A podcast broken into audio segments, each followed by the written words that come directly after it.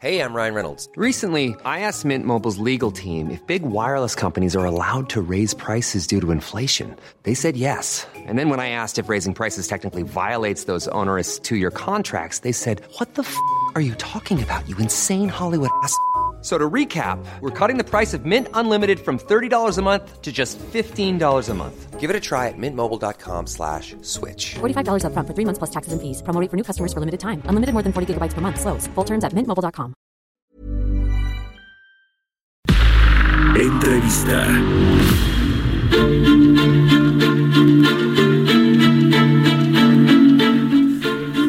Vamos a platicar ahora con Juan Musi, él es asociado del Consejo Mexicano de Asuntos Internacionales de Comexi. ¿Cómo estás, Juan? Muy buenos días. Mario, ¿qué tal? Muy buenos días, qué gusto saludarte. Igualmente, Juan, gracias por tomar la llamada, como siempre. Oye, eh, ¿qué te parece si le entramos al tema de Davos? Primero, lo que está sucediendo allá en Suiza, la participación de la delegación mexicana. Graciela Márquez, la secretaria de Economía, es quien está encabezando a la eh, delegación de México.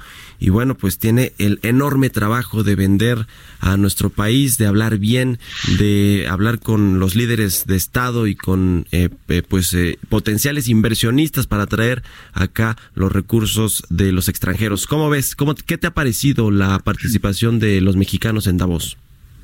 Pues mira, la verdad es que yo creo que ha sido deslucida, yo creo que no ha sido una participación eh, pues como estaba acostumbrado, digamos, México a tener, eh, era mucho más numerosa la participación en cuanto a, pues te diría yo, en cuanto a importancia de los funcionarios de los que iban también eran en su momento llegaba a ir incluso el presidente de México ¿no? tenemos el caso de Estados Unidos y de muchos países de Europa incluso eh, también de América en los que van los presidentes y aquí pues las representaciones por la secretaria de Economía eh, lo que he visto y lo que he leído de las participaciones que ha tenido pues sí se ha reunido con muchas empresas ella ha buscado, como tú bien dices, eh, vender México y tratar de hacer atractivo el que algunas de estas empresas consideren venirse para acá. Y los discursos, pues, mm, los encuentro muy parecidos en el sentido de, sí, sí queremos que la inversión venga, pero nunca más a, a, costo de que la mano de obra siga siendo súper barata. Este, tenemos que también buscar la manera de remunerarla mejor. Y pues te voy a decir la verdad, yo creo que hoy México está en un momento en el que tenemos que buscar a toda costa el que la inversión venga. Eh, y, como se dice coloquialmente, y, y, no estamos para encima y a ponernos tantos moños. El principal reto que tenemos hoy de vender México tiene que ver fundamentalmente con dos cosas. Primero, la inseguridad, que desafortunadamente estamos en boca de todo mundo, tristemente por la inseguridad. Y segundo lugar, confianza y certidumbre qué difícil es ir a vender México como secretaria de Economía y qué difícil con lo que se debe estar enfrentando ella después de que eh, muchos inversionistas tienen muy frescos en la memoria, por ejemplo, la cancelación del aeropuerto, que también hay muchos inversionistas que tienen fresco el hecho de el haber detenido, pospuesto y en algunos casos cancelado la reforma energética.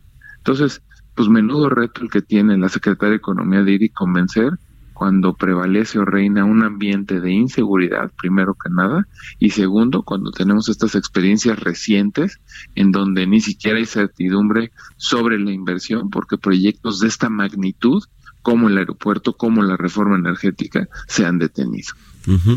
No, y además iba a ir a Davos, Suiza, también Alfonso Romo, el jefe de la oficina de la presidencia, el enlace de Andrés Manuel López Obrador con los empresarios, finalmente canceló su participación y bueno, pues ahí le dejó todo el trabajo a Graciela Márquez, quien por cierto se reunió con Wilbur Ross, el secretario de Comercio de los Estados Unidos, y anunció que va a venir a México. ¿A qué vendrán a platicar una vez que ya se, eh, pues se firmó, se ratificó allá el TEMEC en el Congreso de los Estados Unidos y bueno, tiene que pasar el trámite en Canadá? Pero bueno, pues al menos dice que viene para acá Wilbur Ross a discutir, me imagino, algunos temas de la relación bilateral en el, en el asunto, en el tema comercial particularmente. Seguramente, mira, la verdad es que sí, también habló mucho eh, la propia secretaria de la eh, ventaja y de la pues sí, la ventaja competitiva y la, la, la maravilla que era ahora ya tener el, el TEMEC aprobado y prácticamente que esto iba a ser un detonador de crecimiento para México y, estuvo pues digamos que presumiendo mucho este hecho, ¿no? Mira, no es que yo quiera descalificar o no reconocer todo lo que, lo que, lo que se ha hecho, pero pues en materia de crecimiento económico el año pasado, como tú sabes, fue muy malo y pues todo el año prácticamente estuvimos todavía rigiéndonos bajo el Tratado de Libre Comercio, que para efectos de comercio internacional es tan bueno o quizás incluso hasta mejor el TLC como el TEMEC. Entonces también estuvo vendiendo esta idea de que ya con el TEMEC cerrado, México tendría un mucho mejor año y tendría crecimiento económico, etcétera, etcétera. Pues la verdad es que eh, esto sería válido si hubiéramos tenido en algún momento del año pasado pues una cancelación, posposición, o si hubiéramos tenido por un periodo prolongado aranceles en ciertos productos y honestamente pues yo no veo que el TEMEC sea un detonador de crecimiento, simplemente eh, marcaría la continuidad a la relación bilateral, que es súper importante para México, que es fundamental amarrarla y tenerla y garantizarla en adelante. Y lo más importante para mí del TEMEC, precisamente, es el hecho de que es el tratado que propuso Trump y su administración. Y ahora que está entrando en campaña, pues es mucho mejor tener ese tratado que Trump lo definirá como el mejor tratado, que es este, ahora sí que puro engaño para su base de votantes, porque lo que solía hacer Trump cuando se refería al TLC era hablar de que era el peor tratado que existía. Entonces, ahí lo único que garantizamos, por lo menos yo creo, es mucho más permanencia en esta relación y te digo ahora que Trump entra en campaña pues eh, tendrá un elemento menos para atacar a México. Aunque no se eh, pues eh, disipa la probabilidad de que Donald Trump utilice el tema comercial arancelario para pues amenazar a México, ¿no? Como es su, su tónica de, de gobierno del presidente de Estados Unidos y no solo con México, con Europa, con Asia, con quien se deje. Concuerdo contigo. Mira, ayer que yo veía escenas que no tienen nada que ver con mi tema, con lo económico, lo financiero, eh, las escenas de la frontera sur, con el paso de los migrantes y demás, pues lo, primero que, bueno, lo primero que tenía en la cabeza es este, esta tristeza enorme de ver estas desbandadas de gentes que están buscando oportunidades y que eventualmente están buscando llegar a Estados Unidos y que luego muchas de ellas se quedan en nuestro país.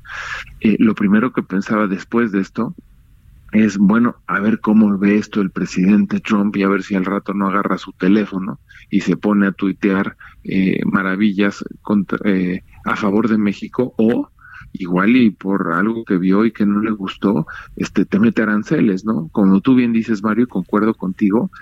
Al final, estando Trump de por medio, todo es vulnerable. Insisto, lo que más ayuda aquí es que por lo menos este es el tratado que hizo él y su administración y eso pues te pone en una mejor posición, ¿no? Pero con Trump pues nunca sabes. Ahora, el, el, otro tema que me llamó mucho la atención en Davos y que pues ya no tiene tanto que ver con, con México, porque al final te digo, creo que fue deslucida la participación, le hemos restado importancia y, y Davos, aunque no es un foro en el que eh, ocurren grandes eventos y pasan grandes cosas, al final Davos es una gran pasarela en donde puedes ir a presumir ciertamente tu país y ir a promover la llegada de inversión. Entonces, aunque no sea un foro que incluso incida en los mercados financieros, sí. yo creo que deberíamos de ponerle más atención y darle la importancia que tiene, pues de, de ser posible, pues buscar que vuelva a ir el primer rango, o sea, el presidente. Te decía nada más rápido, Mario, del, del, tema de, de, que fue central en la agenda, este, pues Trump fue a hacer campaña, ¿no? y es justamente eso que te digo es justamente que sabe que los ojos del mundo están puestos en Davos, y sabe que los ojos del mercado y de los inversionistas por, por, por la importancia del rango y nivel de los políticos, de los empresarios, de los incluso activistas, eh, líderes de diferentes sectores, etcétera, etcétera. Y cuando tú ves y revisas los discursos de Trump, Trump fue a hacer campaña, fue a anunciar incluso una reforma fiscal, etcétera, etcétera. Entonces, pues qué pena que México no le da esa importancia y no lo ve así, ¿no? Pues sí, y no vamos a ver al presidente Andrés Manuel López Obrador, pero ni por equivocación en el resto de su sexenio, y eh, acudiendo a estos a estas discusiones, a este foro económico mundial de Davos, Suiza. Pero bueno, pues ahí ahí la dejamos. Eh, eh, muchas gracias, mi querido Juan Musi, por habernos tomado la llamada, como siempre, y muy buenos días. Igualmente, yo lo único bueno que veo que no haya ido es que si iba a ir y allá iba a anunciar la rifa. la rifa del avión presidencial. Mom deserves the best, and there's no better place to shop for Mother's Day than Whole Foods Market. They're your destination for unbeatable savings, from premium gifts to show-stopping flowers and irresistible desserts. Start by saving 33% with Prime on all body care and candles. Then get a 15-stem bunch of tulips for just $9.99 each with Prime. Round out Mom's menu with festive rosé, irresistible berry chantilly cake, and more special treats. Come celebrate Mother's Day at Whole Foods Market.